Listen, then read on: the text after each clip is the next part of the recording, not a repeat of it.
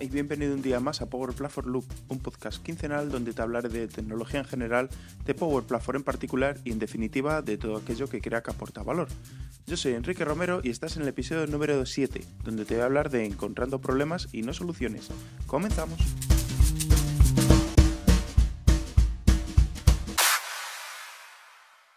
Como ya te dije unos capítulos atrás, llevo un tiempo investigando otras tecnologías que no son las propias desarrolladas por Microsoft. Y no es que vaya a cambiar drásticamente de sector ni vaya a abandonar el mundo tal y como lo conozco ahora. Yo llevo ocho años ya en esto y la verdad es que me gusta bastante. Es solo que soy una persona curiosa y creo que investigar otros tipos de tecnología me aporta otro punto de vista, que es algo que yo valoro mucho y me puede enriquecer a mí y obviamente a ti también si escuchas este podcast regularmente, porque es uno de los contenidos de los que me quiero enfocar, ¿no? Es por ello que me llegan joyas como estas a mi buzón de entrada, que es el libro de Alex, el fundador de No Code Hackers, que es una academia online eh, especializada en tecnología low code, donde bueno, pues puedes formarte y demás, eh, todo especializado en, este tipo de tecnologías.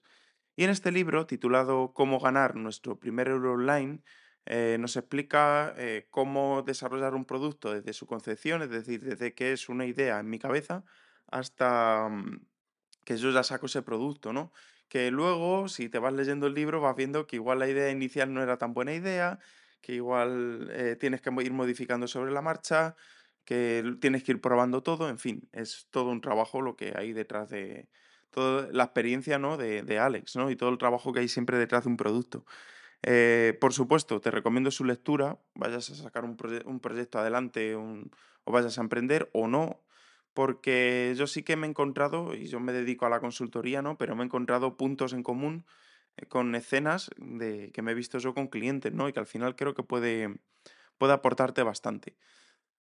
Eh, a mí me ha pasado que, mm, que, escuchando los problemas de nuestros clientes, es decir, nos vienen con una necesidad muy clara, necesito esto, esto y esto, yo me he lanzado directamente a crear una solución.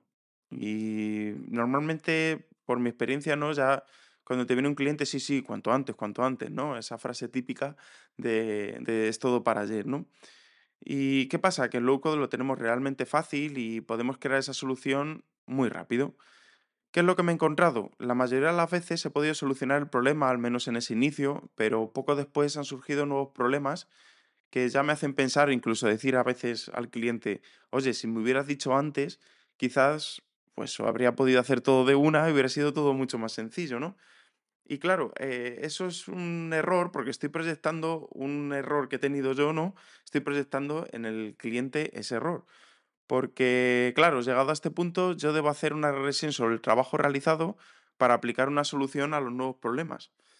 La cuestión es que he estado invirtiendo un tiempo que posiblemente me podía haber evitado si hubiera escuchado al cliente de, de primeras, ¿no? Incluso cuando el cliente me diga, no, es que esto es lo único que necesito, no te lo creas del todo, sigue preguntando, ¿no? Eh, esto es precisamente lo que me ha hecho reflexionar en este capítulo, ya que estamos empeñados en solucionar todo, ¿no? En aplicar esa solución, en ponernos a desarrollar, que nos olvidamos al final de lo más evidente, que es el problema base, ¿no?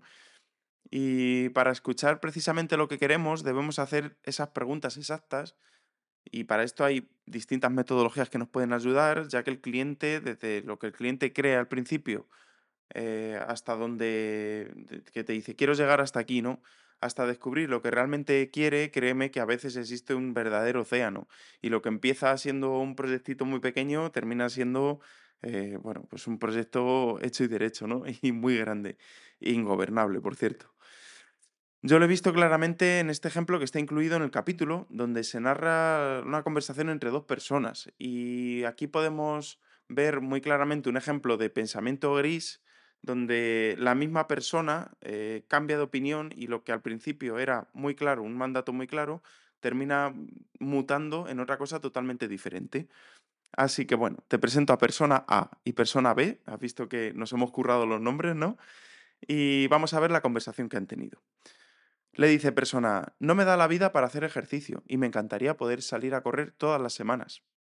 Y le pregunta a la persona B, ¿y por qué no puedes? Y la persona A dice, porque en mi trabajo son muy exigentes, acabo reventado al final del día y no tengo ganas de nada. Y la persona B le responde, ¿y por qué no tienes ganas de nada al acabar tu día?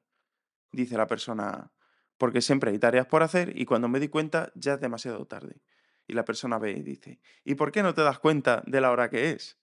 La persona A le responde, porque la verdad voy haciendo tareas y tareas atendiendo a las peticiones que me llegan y siempre acabo dejando de lado mis propias necesidades.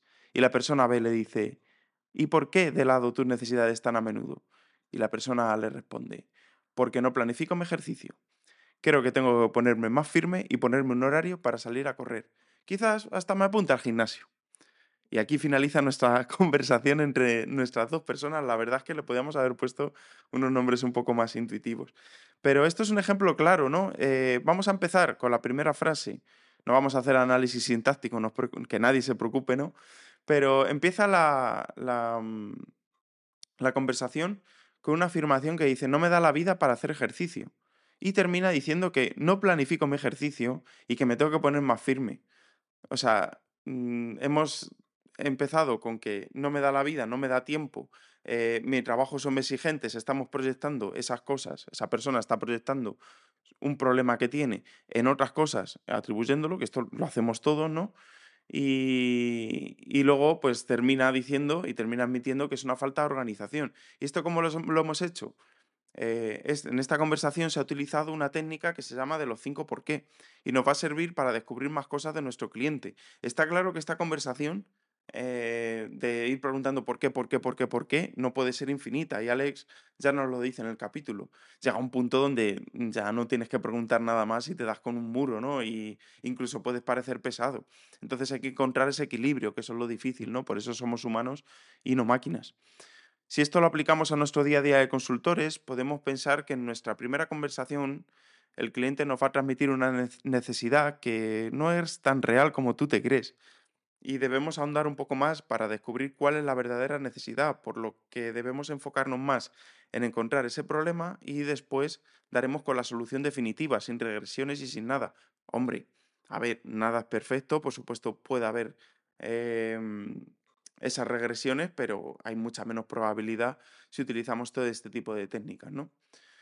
De nuevo, pues te invito a revisar este capítulo, el capítulo número 4, en el, en el libro de Alex, eh, y bueno, lo, lo tienes en las notas del episodio y espero tus comentarios simplemente para si tienes que aportarme algo, lo que sea. Y con esto finalizamos el episodio de hoy. Me dices qué te ha parecido. De momento leo en Twitter, arroba eromerofd y en LinkedIn como Enrique Romero Fernández. Power Platform Loop es un podcast quincenal publicado a las 7 de la mañana, hora española peninsular, presentado por Enrique Romero. Un gran abrazo y nos vemos el próximo 6 de junio. ¡Chao!